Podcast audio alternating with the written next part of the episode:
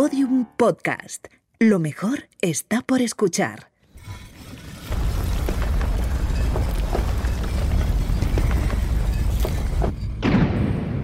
Dentro de la pirámide. Con Nacho Ares. Podium Podcast.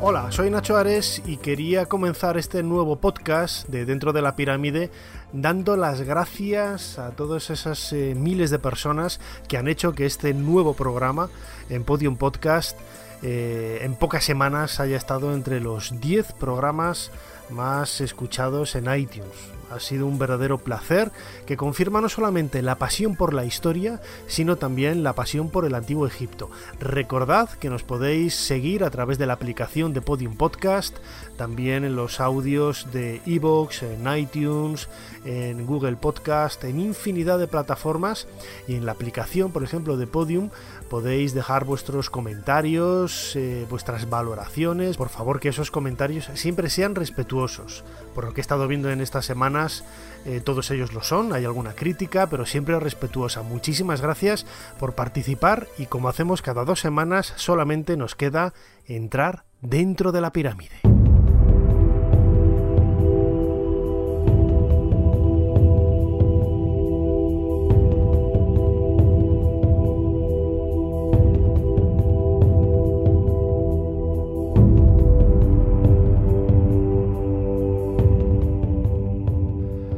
La década de los 90, cuando yo estudiaba en la Universidad de Valladolid, Historia Antigua, recuerdo que comenzó la proliferación de libros dedicados a la vida cotidiana, no solamente de Egipto, que eran los que a mí me interesaban, sino también de otras eh, culturas de, la antigüedad o de otros momentos de la historia. Poco después, quizá cuando ya ese tema de la vida cotidiana se había desbordado y también por los cambios sociales que el mundo de Occidente especialmente había estado viviendo, el papel de la mujer y sobre todo la reinterpretación del papel de la mujer en la historia tuvo cada vez más peso y de ahí que existieran y aparecieran a partir de entonces, en la década de los 90 o ya con el, con el nuevo milenio, a partir del año 2001, muchos libros dedicados a mujeres o a la vida social de la mujer o simplemente a la mujer en el antiguo Egipto. Uno de esos arquetipos de la mujer en el antiguo Egipto es Cleopatra. Cleopatra, como comentábamos en uno de los podcasts anteriores aquí dentro de la pirámide, realmente eh, está enmarcada culturalmente y cronológicamente en el primer siglo antes de nuestra era y por ello pues fuera de, la tradición faraónica pues eh, más eh, conservadora no podríamos decirlo así. A partir de Alejandro Magno en el 332 antes de nuestra era pues Egipto cambia absolutamente de, visión de, la cultura. Es cierto que se adaptan muchas de las antiguas tradiciones a las nuevas pero hay un cambio, hay un cambio social muy grande, ¿no? que por eso los egiptólogos eh, suelen desestimar el mundo de Cleopatra pues para hablar del antiguo Egipto. Y si hablamos de época faraónica, tendremos que hablar de la reina Hatshepsut, que en realidad no fue una reina, fue un rey. Eso es algo que a nosotros nos cuesta mucho ver, habría que decir el rey Hatshepsut, el faraón Hatshepsut, aunque fuera una mujer. Estos problemas de género que en la actualidad nosotros los tenemos tan presentes, en aquella época eran mucho más evidentes, eran mucho más claros. Es decir, un rey tenía un sexo y otros oficios, otros cargos, otros puestos tenían otro sexo. No impedía una cosa la otra, sobre todo para la nomenclatura, ¿no? Porque el nombre que tenía Hatshepsut es cierto que es un nombre femenino, pero el nombre del monarca pues es un nombre masculino. Y de ahí que en ocasiones nos llevemos a engaño, ¿no? Porque las propias representaciones de, la reina Hatshepsut siempre aparece como un hombre, con un faldellín, sin pecho, etc. Y, esto es lo que tenemos que tener presente, ¿no? Que los antiguos egipcios no veían el mundo ni los problemas cotidianos tal y como los vemos nosotros. Y ese es el primer, esa es la primera barrera que tenemos que, traspasar para poder comprender eh, cómo era esa forma de, pensamiento tan extraña que quizás es lo que hace que nosotros veamos tan distante en el horizonte o tan enigmática, tan sofisticada la cultura de los antiguos faraones.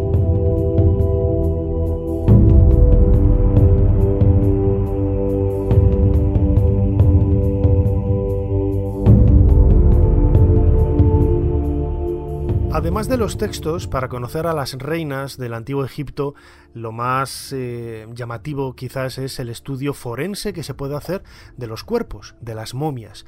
Algún día dedicaremos un podcast completo aquí dentro de la pirámide al mundo de las momias que es realmente maravilloso y fascinante. Si hablamos de reinas y hablamos de momias y hablamos de mujeres, la persona que mejor conoce este ámbito es la egiptóloga eh, Salima Ikram.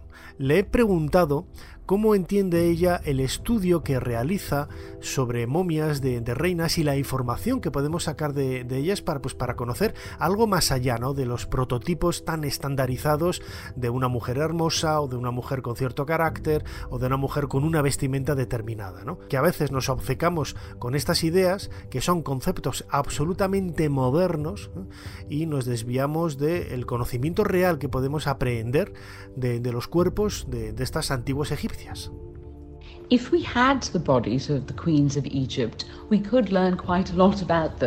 Si tuviéramos los cuerpos de las reinas del antiguo Egipto, podríamos conseguir mucha información de ellas.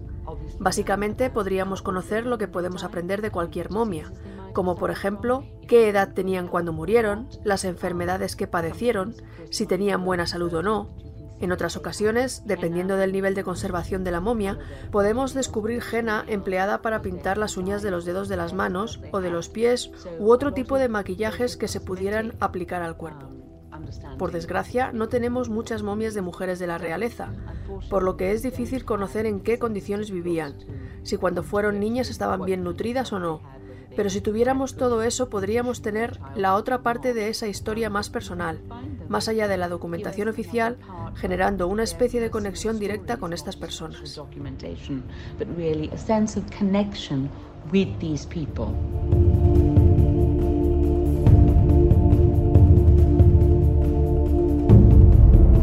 Y ahí es donde reside principalmente uno de los grandes enigmas de la arqueología egipcia, Decía ahora Salima, si tuviéramos los cuerpos de las reinas. Y es que es ahí donde está la clave de este misterio y que da nombre a este episodio de dentro de la pirámide. ¿Dónde están las reinas de Egipto?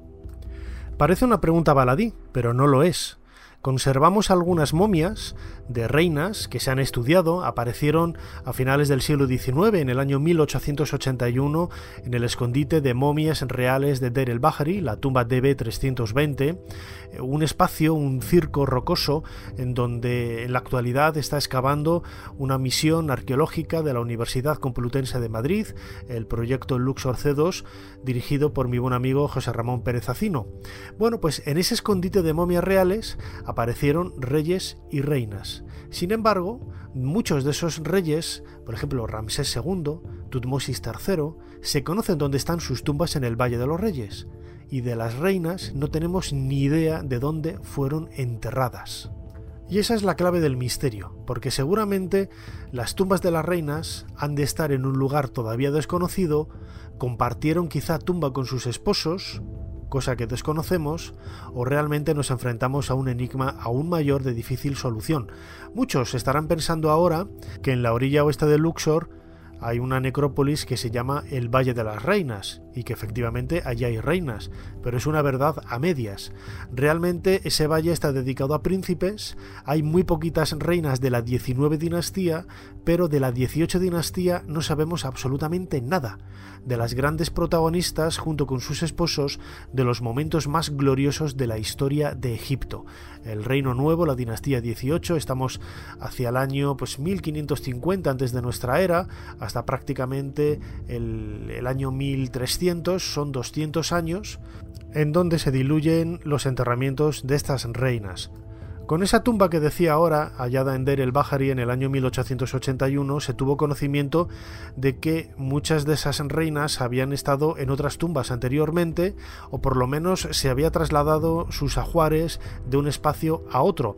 Seguramente en una época convulsa en la que los asaltos a las necrópolis y a las tumbas reales eran algo cotidiano y los sacerdotes decidieron sacar los restos de los faraones, primeramente seguro para robar las joyas y luego hacer que estuvieran custodiados en un único espacio fácilmente vigilable como era este escondite de momias reales en este circo rocoso de Der el Bahari. Este papiro funerario me fue entregado por Marie Pacha mi recordado predecesor, perteneció a Pineyen I de 21 dinastía. En cuanto al original de esta reproducción, fue llevado fuera de Egipto de contrabando hace cinco años. Desgraciadamente el Museo del Cairo solo posee esta reproducción. Como ven, lleva el nombre de la reina. Este papiro fue comprado a un mercader desconocido en Tebas. De lo anterior, podemos deducir que alguien que conoce exactamente el lugar donde se encuentran las tumbas pertenecientes a la 21 dinastía y que esta persona conoce el secreto desde hace mucho tiempo. Pero si no hay rastro alguno de tumbas de esta dinastía en Tebas, señor Maspero. Cierto. Y siendo así, excavar sería una pérdida de tiempo y de dinero. Hay alguien en Tebas que conoce el lugar donde se encuentran las tumbas. Si no, ¿cómo han llegado estos objetos al mercado de antigüedades de todo el mundo?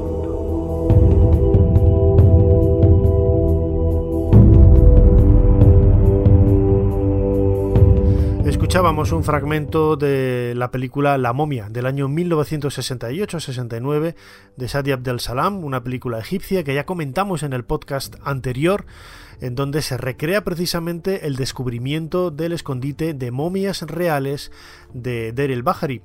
Estas momias de, reinas eh, que aparecieron dispersas dentro del escondite, bueno, pues no aportan mucha información, ¿no? Porque son momias descontextualizadas desde el punto de vista arqueológico.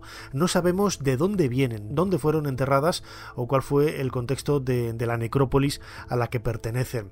Hay nombres como Setnacht, eh, Tetisherit, Victor Loret, el arqueólogo francés encontró en 1898 en el propio Valle de los Reyes un nuevo escondite de momias reales la KV-32, la tumba de Amenofis II, en una de cuyas habitaciones había al parecer también reinas que al 100% no han podido ser eh, identificadas, pero que para muchos investigadores están relacionadas, por ejemplo, dos de ellas con la reina Tigi, la esposa de Amenofis III, o incluso Nefertiti, que es uno de los grandes misterios que hay en la arqueología y que vamos a abordar a continuación dentro de pocos minutos en este mismo podcast. Como veis, las preguntas se van acumulando y las respuestas son cada vez eh, más enrevesadas o más enigmáticas, ¿no? ¿Dónde están las reinas de la 18 dinastía? ¿Dónde están esas reinas de, Egipto? Dejando de lado la necrópolis del Valle de las Reinas, ese Taset Neferu que decían los antiguos egipcios, ¿no? El, valle o el lugar de enterramiento de los príncipes, habría que, que, denominarlo, ¿no? De alguna manera, más que de las reinas, lo que ellos conocido como Biban el Harim. En la actualidad, las excavaciones que se están realizando en la montaña tebana, en la orilla oeste de Luxor, no voy a decir que estén encaminadas a buscar dónde está esta necrópolis, pero todos los arqueólogos lo tienen muy presente, ¿no? porque es uno de esos grandes vacíos de la arqueología egipcia de las últimas décadas. Precisamente desde los años 70, una persona que conoce muy bien el Valle de los Reyes es John Romer.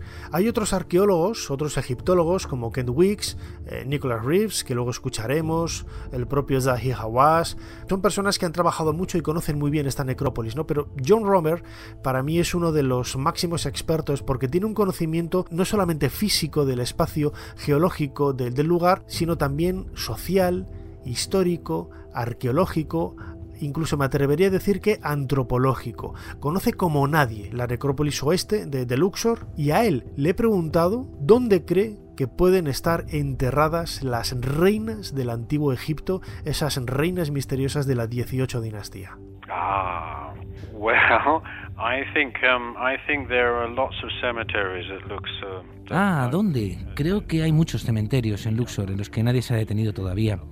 Yo pienso que si vas a Deir el Moharreb, que está en la llanura, justo detrás de Medina Jabú, si te fijas en los valles que hay allí, la llanura que hay frente a ellos está repleta de tumbas.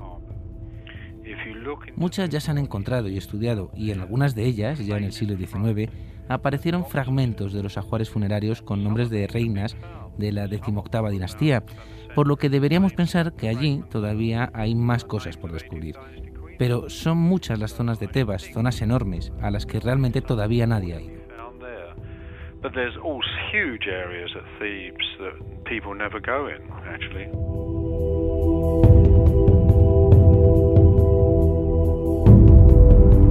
Es una pregunta candente porque realmente crispa a los arqueólogos, ¿no? El hecho de que los enterramientos de reinas tan importantes como Tigi, la esposa de Amenofis III, eh, Nefertiti, la esposa de, Amenofis IV, el faraón hereje Akenatón, de, de Mutemuya, por ejemplo, la, esposa de Tutmosis IV, eh, madre de Amenofis III, Angesenamon, la esposa de, de Tutankamón, todas grandes reinas, protagonistas de hechos maravillosos de la 18 dinastía pues todavía nos estén negando decirnos dónde fueron enterradas. John Romer hace referencia a Wadi Gabanat del Kurut.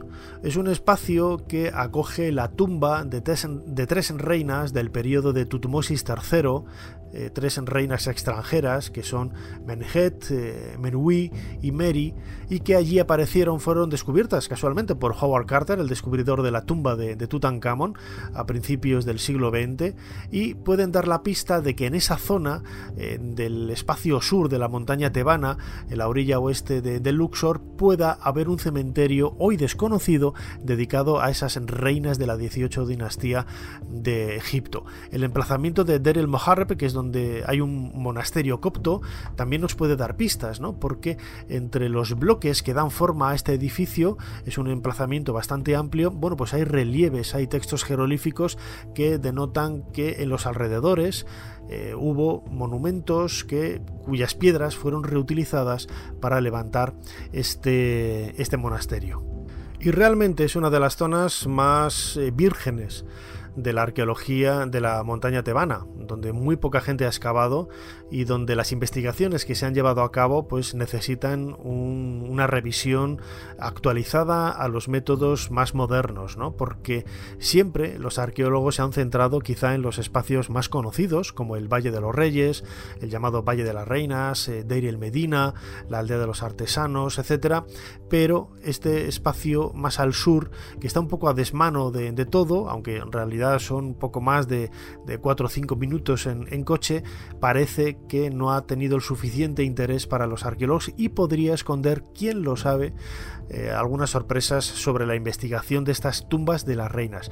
Lo cierto es que para muchos egiptólogos el emplazamiento de las tumbas de, de, estas esposas reales podría estar en un lugar muy conocido, que es el propio Valle de los Reyes, vivan el Moluc el Valle de las Puertas de los Reyes, en donde están las tumbas de los grandes faraones de este periodo, de las 18, 19 y 20 dinastías. No es una respuesta fácil, cuando yo pregunto a alguien dónde creen que están las tumbas de las reinas de la 18 dinastía. Esto es lo que me contestaba Salima Ikram. One of the big questions we have una de las grandes preguntas es dónde se enterraron las reinas de la 18 dinastía, porque realmente no tenemos una necrópolis para ellas. A excepción de Hatshepsut, de quien tenemos dos tumbas, una en el Valle de los Reyes y otra lejos en las colinas occidentales de Tebas, no sabemos nada del resto de las reinas. Es muy probable que fueran enterradas junto a sus esposos en el Valle de los Reyes, aunque fueran puestas allí sin ningún tipo de decoración que así lo manifieste. Han aparecido muchas tumbas con restos de mujeres, y por lo tanto tenemos que asumir que pertenecen a algunas de las reinas.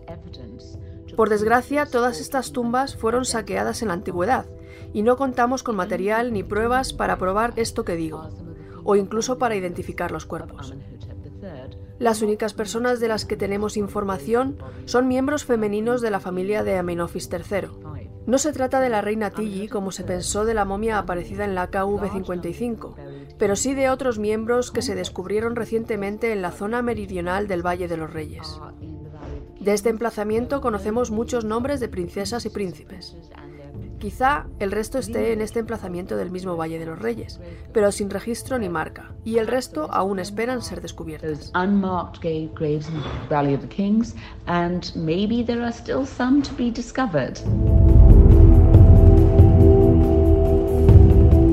Mí me parece uno de los grandes enigmas de la arqueología egipcia. En el episodio anterior, dedicado a la Gran Pirámide, en este podcast dentro de la pirámide, hablábamos precisamente de ello, ¿no? Eh, que en muchas ocasiones vemos enigmas donde no los hay y luego no reconocemos o no sabemos afrontar los problemas que la ciencia tiene para solventar eh, bueno, pues, misterios tan grandes como, como, este. Y pasamos de largo, ¿no? Pasamos de puntillas, como si algo fuera em, quizás a trastocar eh, lo normalmente aceptado, esa normalidad. Yo siempre que he hecho esta pregunta a algún egiptólogo conocido, como por ejemplo Kent Wicks, que es el director de los trabajos en el Valle de los Reyes en las últimas eh, cuatro décadas, pues realmente no tiene respuesta para ello. ¿eh? Tampoco ponga, tampoco es que ponga cara extraña ni rehuya la pregunta. Reconoce que es un misterio para la ciencia y que por ahora no tiene una solución satisfactoria. Él es de los que opina que seguramente estén en algún punto perdido del Valle de los Reyes. John Romer me decía en una ocasión que la única manera de poder conocer cuántas tumbas hay en el Valle de los Reyes aún por descubrir, que son muchísimas, es agarrar una escoba, vaciar todo el valle y comprobar qué es lo que hay, ¿no? Porque a lo largo de los dos últimos siglos se ha excavado, se ha rescavado y se ha trabajado muy mal, tapando con los escombros las entradas, los espacios que llevaban a otros lugares que todavía no habían sido investigados con detenimiento. Esto es lo que puede haber pasado, ¿no? Y que en alguna esquina, en algún lugar, en algún emplazamiento pueda haber esas tumbas de, de reinas de la 18 dinastía. Y uno de esos puntos calientes en el Valle de los Reyes es el centro del valle, junto a la tumba de Tutankamón. Ya en la época de Howard Carter, cuando descubrió la tumba de 1922, aparecieron varias casetas, es decir, casetas de trabajadores que indicaban que era un lugar de trabajo, un lugar en el que posiblemente pudiera haber más eh, hipogeos, más tumbas excavadas en el suelo, en la roca de la montaña. Eh, Zahi Hawass en los últimos años ha estado intentando buscar ¿no? los restos de, alguna sepultura, pensando sobre todo en un personaje importante, la reina Nefertiti, la esposa de Amenofis IV, el faraón hereje Akenatón, y que seguramente a través de pruebas indirectas, como la aparición de algunos nombres en cerámicas, en vasos, etc., pudiera ser que estuviera enterrada en algún lugar en el centro del Valle de los Reyes. Hasta ahora sin éxito, porque la búsqueda ha sido infructuosa. Sabemos que Nefertiti de pronto abandonó la esfera política, la esfera de la historia, en el año 16 del reinado de Akenatón, que reinó 17 años. No se sabe si murió, no se sabe si cambió de nombre y de posición y gobernó a partir de entonces como faraón, como hombre. Eh, adoptando el apelativo de Smenkará, que es el faraón que sucedió a Akenatón, por ese concepto que decía al principio, ¿no? de que el género no es tan eh, evidente cuando hablamos de reyes y de reinas en la antigüedad, tal y como lo vemos en, la, en el presente. ¿no? Son muchos los enigmas que rodean a la figura de Nefertiti. Ahora abordaremos algunos detalles de su tumba, de dónde puede estar esa tumba. Desde que Ludwig Borchardt descubrió el busto, maravilloso busto, a comienzos del siglo XX en El Amarna, la antigua ciudad de Ajetatón, la ciudad de creación nueva levantada por, por Akenatón, el faraón Amenofis IV, la belleza de esta mujer ha trascendido fronteras y se ha convertido en un icono de la antigüedad, de esa belleza femenina en la antigüedad.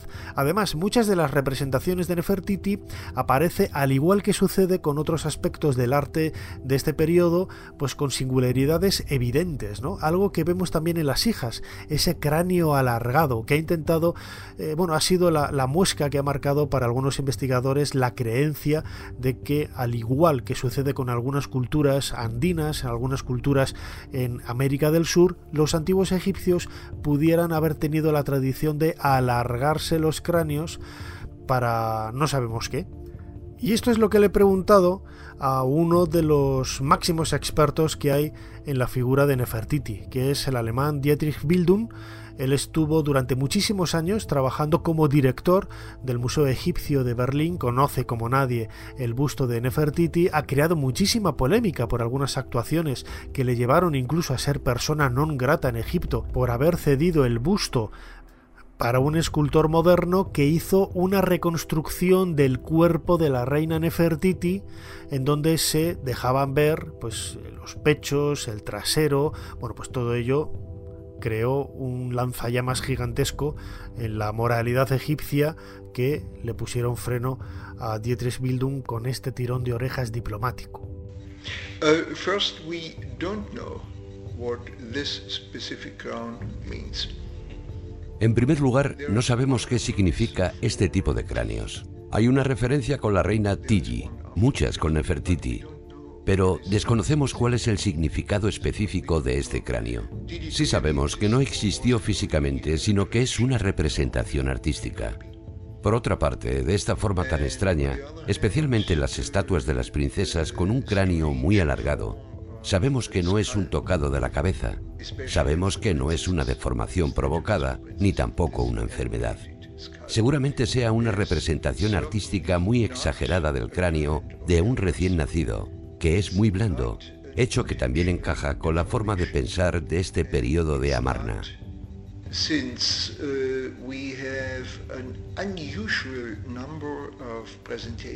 Tenemos un número elevado de representaciones inusuales de niños pequeños.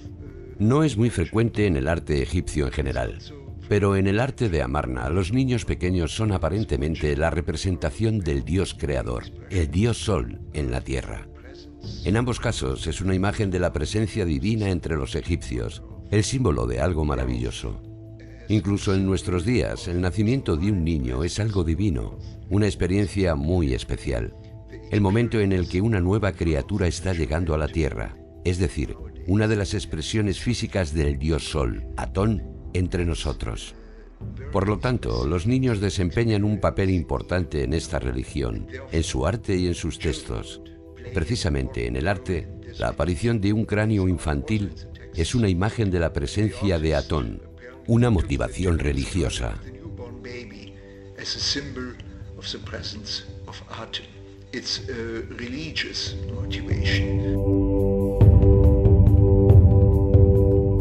Encontrar la tumba de Nefertiti nos daría muchas pistas para intentar resolver este enigma. Y como digo, se ha intentado hacer en un lugar muy concreto, el centro del Valle de los Reyes. Ahí estuvo trabajando el proyecto Amarna en los años 90 eh, y 2000. Geoffrey Martin, un inglés, estuvo con Nicholas Reeves allí trabajando. También ha estado Otto Schaden, eh, americano de la Universidad de Memphis, creo que, era, y ninguno de ellos, ninguno de estos proyectos tuvo éxito, al menos de una manera muy evidente. ¿no? Es cierto que apareció una tumba nueva, la llamada KV63, hace eh, casi dos décadas, y que reforzaba la idea de que en ese lugar del centro del valle había por lo menos enterramientos vinculados al periodo de Amarna. ¿eh? En esos, entre los sellos que aparecieron en la KV63, creo recordar que había alguno de una de las hijas de, de Akenatón, precisamente de Angesenamon, la esposa de Tutankamón, lo que reforzaba esa, esa unión del espacio físico del centro de Vivan el Moluk con la época de Amarna. Pero de la tumba de Nefertiti nadie ha sabido nada hasta que entra en escena una empresa española, Factum Arte, una empresa que se dedica a realizar réplicas exactas de obras de arte.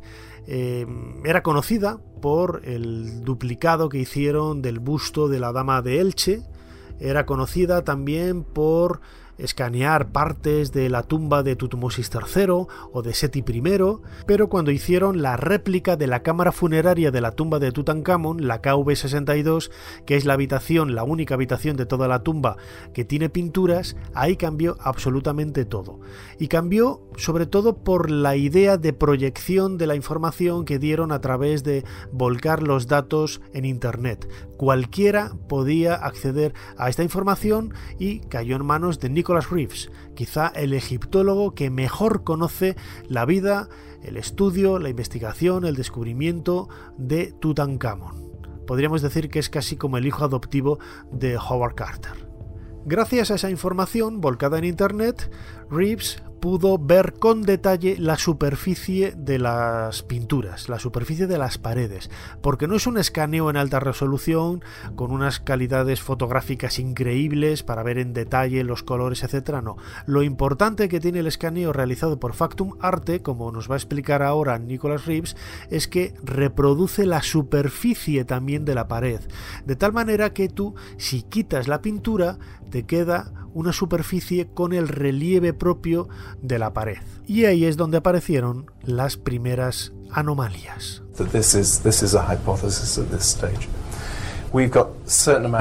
Esta es la hipótesis, el estado de la cuestión.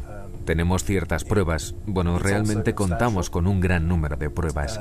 Quizá tomadas por separado no nos dicen nada porque son evidencias circunstanciales, pero vistas en su conjunto constatan una realidad con mucho peso. Todo empezó cuando el gobierno encargó la construcción de una réplica de la tumba de Tutankamón hace unos años. Este proyecto fue llevado a cabo por una compañía española llamada Factum Arte. Ellos se encargaron de hacer un trabajo nada sencillo, que era fotografiar la decoración de la cámara funeraria. Pero no se quedaron ahí, sino que registraron también la superficie, el relieve de la propia pared y para ello realizaron un detallado escaneo de la superficie pintada.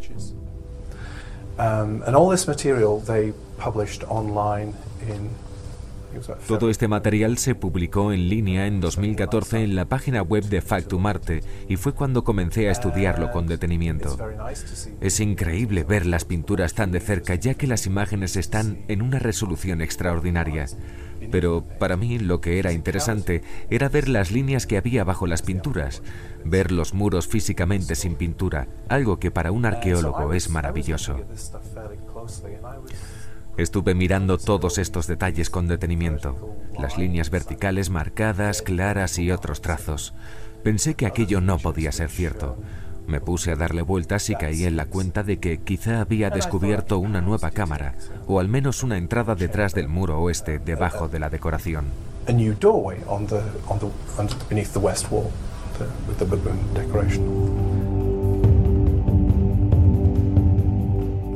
Nicholas Reeves dio un paso adelante en sus investigaciones diciendo que la posible tumba que había más allá de ese muro eh, norte o del muro oeste de la tumba de la cámara funeraria de Tutankamón estaba relacionado con Nefertiti, que pudiera ser la tumba de Nefertiti.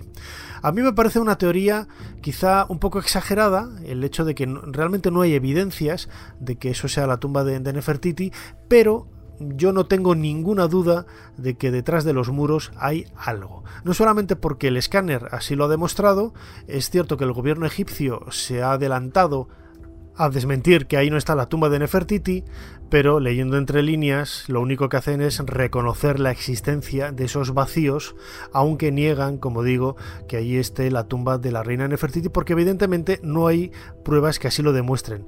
Aunque sí que es cierto que Nicholas Reeves ha publicado en academia.edu varios trabajos de investigación que son accesibles a todo el mundo y que os invito a que entréis en esta página web y accedáis a ellos, en donde nos abre los ojos de una manera absolutamente evidente con algunas pruebas que demuestran que las pinturas que cubren esa pared norte, por ejemplo, de la cámara funeraria de Tutankamón, fueron retocadas. Es decir, esa tumba perteneció en un momento a alguien que no era Tutankamón y fue reutilizada para que sirviera como lugar de descanso del faraón niño.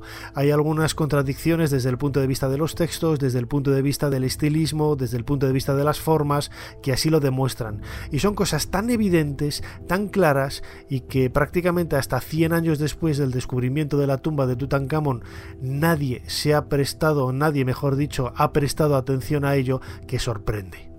Hay otra posibilidad para intentar buscar una respuesta a dónde está la tumba de Nefertiti. Sabemos que en la ciudad de Aketatón, la construida por el faraón Akenatón, hubo una tumba real, en la zona oriental. Se llega hasta ella a través de una carretera y es una cosa insólita, ¿no? Dentro del mundo de la arqueología egipcia, donde todas las tumbas siempre están en el lado occidental, pues en esta ocasión está en el lado oriental, precisamente concordando con esa idea que tenía Kenatón de relacionarlo todo con el disco solar y que los monumentos, las tumbas, etcétera, estuvieran precisamente orientadas hacia el este, por donde sale el sol, y colocadas en el lado este del valle del Nilo. Al contrario, como digo, del resto de tumbas que siempre a lo largo de la historia de Egipto se habían colocado en la orilla contraria, en la orilla oeste, que es el espacio por donde comienza el viaje nocturno del sol hacia el inframundo. Dietrich Bildung cree que la tumba real de Amarna podría haber sido el lugar de enterramiento de la reina Nefertiti y que después del saqueo, después de las vicisitudes que ha sufrido este monumento con el paso de los siglos, quizás se haya perdido la huella de su presencia en este lugar.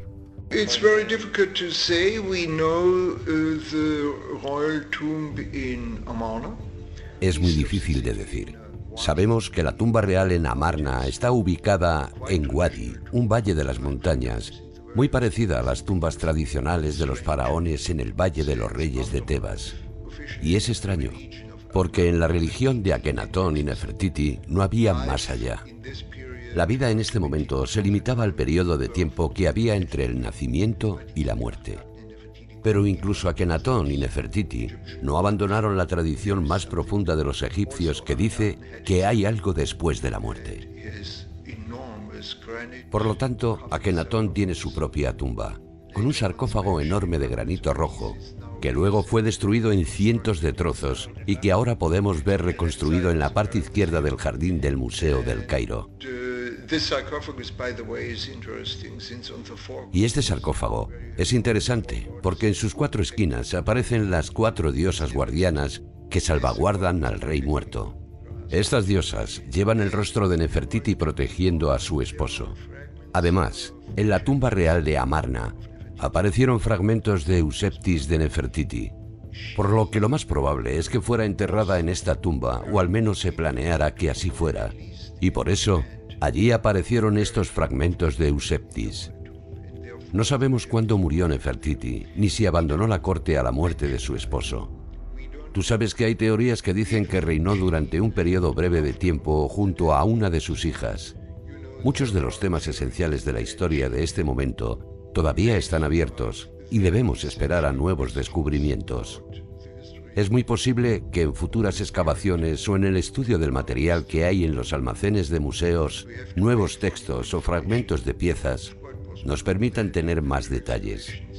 En la actualidad, la información de que disponemos sobre el periodo de Amarna y la tumba de Nefertiti, tanto en museos como sobre el terreno, no nos da más detalles de lo que ha tenido la egiptología en las últimas generaciones.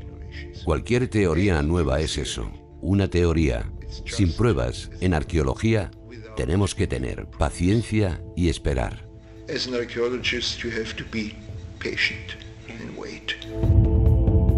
Y eso es lo que tenemos que hacer, esperar, porque nadie sabe todavía dónde están enterradas las reinas de Egipto, sobre todo las reinas de esa maravillosa 18 dinastía que cubrió con gloria la historia del mundo de los faraones.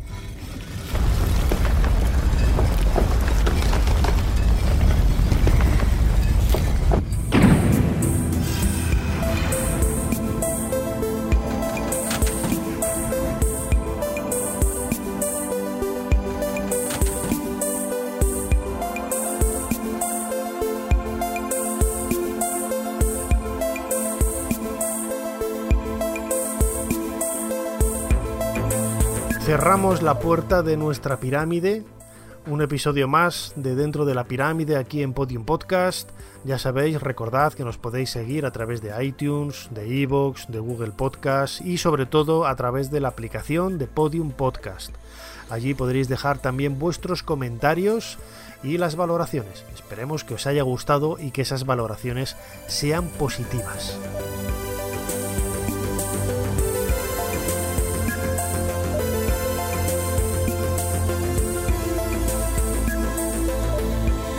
Para contactar conmigo, lo más fácil, a través de las redes sociales, en Facebook nacho.ares.oficial, no olvidéis los puntos, en Twitter Nacho Ares y en Instagram Nacho Ares Oficial, sin puntos ni nada. Y por supuesto toda la información, todos los podcasts, también en la página web nachoares.com, que ahí os enlazan con la plataforma de Podium Podcast.